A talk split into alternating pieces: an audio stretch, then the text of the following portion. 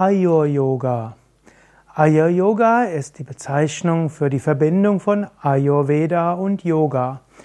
Ayurveda ist die Weisheit vom Leben, Veda heißt Wissen, Weisheit, Ayus heißt Leben, Ayurveda die Weisheit vom Leben. Yoga ist ein Übungssystem für Entwicklung von Körper, Geist und Seele. Yoga bedeutet Einheit, Vereinigung, Verbindung. Ayur-Yoga bedeutet eben Yoga-Übungen in Verbindung mit Ayurveda. Es gibt verschiedene Formen von Ayur-Yoga. Man könnte zum einen sagen, Ayur-Yoga ist, wenn du deine Yoga-Übungen machst, wenn du meditierst, Asanas, Pranayama, Tiefenentspannung übst und ansonsten dein Leben nach ayurvedischen Prinzipien ausrichtest. Eine zweite Interpretation des Begriffes ist, dass du dein Hatha-Yoga und deine Meditation nach deinem Dosha ausrichtest und dass du die Yoga-Übungen so machst, dass sie für dich gesund sind. Im Ayurveda wird ja gesagt, für gute Gesundheit braucht man ein starkes Agni, ein starkes Verdauungsfeuer. Und im Hatha Yoga gibt es eine Reihe von Übungen, um Agni zu stärken. Und gerade wenn zum Beispiel ein Ayurveda-Arzt dir diagnostiziert, dass du dein Agni stärken musst, dann wäre es gut, Übungen zu machen, die Agni, dein Verdauungsfeuer stärken. Und so würde man im Ayur-Yoga sagen, Übe jeden Morgen Agnisara drei bis fünf Runden lang. Übe jeden Tag den, die Vorwärtsbeuge und den Drehsitz. Halte diese mindestens eins, besser drei Minuten. Übe Mayurasana, eben den V, wenn es geht, den normalen oder den Kissen-V, den jeder üben kann. Und damit stärkst du dein Agni, dein Verdauungsfeuer.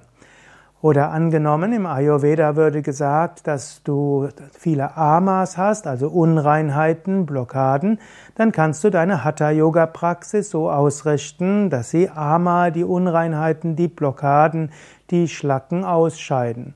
Und so gibt es im Hatha-Yoga zum Beispiel Kapalabhati oder die Kriyas, die helfen, Amas loszuwerden. Auch die Wechselatmung gilt als vorzüglich, um Amas aus dem Körper wie auch aus dem Astralkörper zu, herauszunehmen.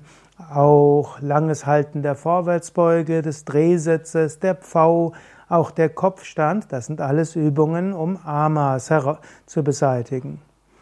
Als nächstes empfiehlt Ayurveda eine dosha-gerechte Lebensführung. Und so kannst du auch, je nachdem welches Dosha du hast, kannst du im Ayur Yoga deine Praxis anpassen. Und das gilt es zu unterscheiden zwischen natürlichem Dosha, Prakriti, und gestörtem Dosha, Vikriti.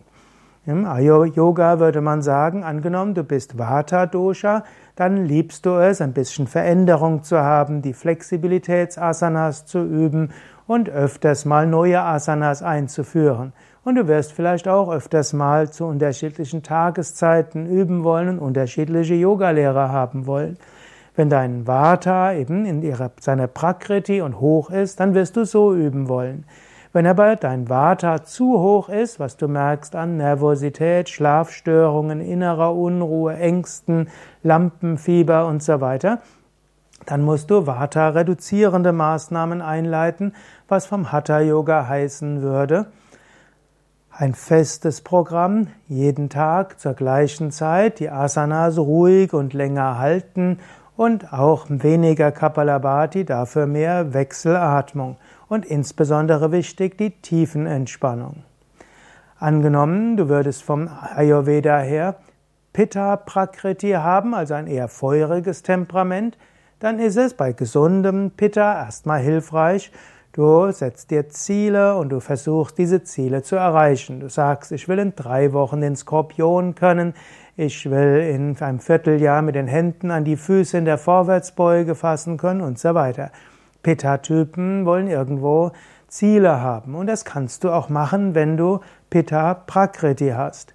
Ist dein Pitta aber zu hoch, ist also Pitta an der Vikriti, dann musst du Pitta reduzierende Maßnahmen einleiten.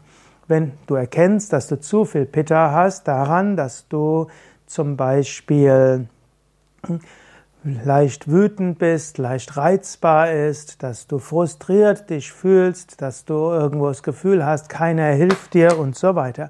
Auch Intoleranz kann ein Zeichen von zu viel Pitta sein. Wenn du das hast, dann müsstest du einiges tun, um Pitta-reduzierende Maßnahmen einzuleiten. Pitta reduzierend wäre dann auch eben keine Ziele dir setzen. Dein Ziel muss sein, Hatha Yoga zu üben, einfach so, ohne irgendein Ziel. Des Weiteren wäre wichtig, dass du jeden Tag Tiefenentspannung unbedingt übst, besser sogar zweimal am Tag. Auch Singen ist gut gegen zu viel Pitta und es ist auch gut, die Stellungen sanft zu machen, etwas sanfter als du könntest und ruhig halten. Du kannst ruhig zu ein oder zwei oder drei Übungen intensiv machen, dass dir Spaß macht, aber entspannen und kühlen. Das ist das Grundprinzip, um Pitta-Übersteuerung zu reduzieren. Im Aya-Yoga hm, wird auch Rücksicht genommen, wenn du Kapha hast. Wer Kapha Prakriti hat, wird sich irgendwie gemütlich machen wollen. Dann ist es vielleicht gut, eine schöne weiche Decke zu haben, vielleicht gut ein schönes weiches Kissen zu haben, ein schönes Duftöl dort im Raum zu verteilen und vielleicht einen schönen Altar haben. Gemütlichkeit ist der Schlüsselbegriff, damit Kapha-Typen regelmäßig üben können. Wenn aber Kapha gestört ist, also zu hoch ist, eine Kapha Vikriti da ist, dann musst du irgendwo dich reinigen. Kapha Vikriti führt oft auch zu, führt relativ schnell zu mehr Amas. Dann sind insbesondere Kriyas angesagt. Dann ist mehr Kapalabhati angesagt. Und es ist notwendig, dass du irgendwo Energie und Feuer in dir aktivierst. Also auch Agnisara kann auch dafür hilfreich sein. Aber auch Kapha-Temperament wird natürlich ein also Kapha-Vikriti wird natürlich auch etwas Gemütlichkeit brauchen, dass jemand mit zu viel Kapha tatsächlich auch übt. Es nutzt nichts Menschen mit Kapha-Vikriti zu sagen, sie müssen 108 Sonnengröße machen oder mindestens 24 Flotte. Wer ein Übermaß an Kapha hat und irgend träge ist, Antriebslosigkeit, ein bisschen deprimiert, der wird keine 36 Sonnengröße machen. Dort sind durchaus sanft Asanas auch gut, aber solche, die Energie erzeugen, vielleicht auch mit Visualisierung von Sonne und von Feuer und bewusster Visualisierung von der Sonne im Bauch und wie vom Bauch her die Sonne überall hingeht. Ja, das sind einige Tipps für Ayur Yoga, das kann jetzt nur eine kleine Einführung sein. Auf unseren Internetseiten findest du auch Vata reduzierendes oder Vata beruhigendes Pranayama, Pitta beruhigendes Pranayama, Kapha beruhigendes Pranayama. Du findest Tipps, wie du Yoga-Stunden üben kannst oder anleiten kannst, um ein bestimmtes Dosha zu reduzieren. Und wenn du bei uns eine Ayurveda Gesundheitsberater-Ausbildung machst, dann lernst du natürlich auch die Grundlagen von Ayur Yoga. Und wir haben auch Ayur Yoga Seminare, Ayur Yoga Ausbildungen, Ayur Yoga Weiterbildungen, wo du das Ganze in sehr viel mehr Details lernst. Ja, mein Name ist Sukadev und alle weiteren Tipps auf www.yoga-vidya.de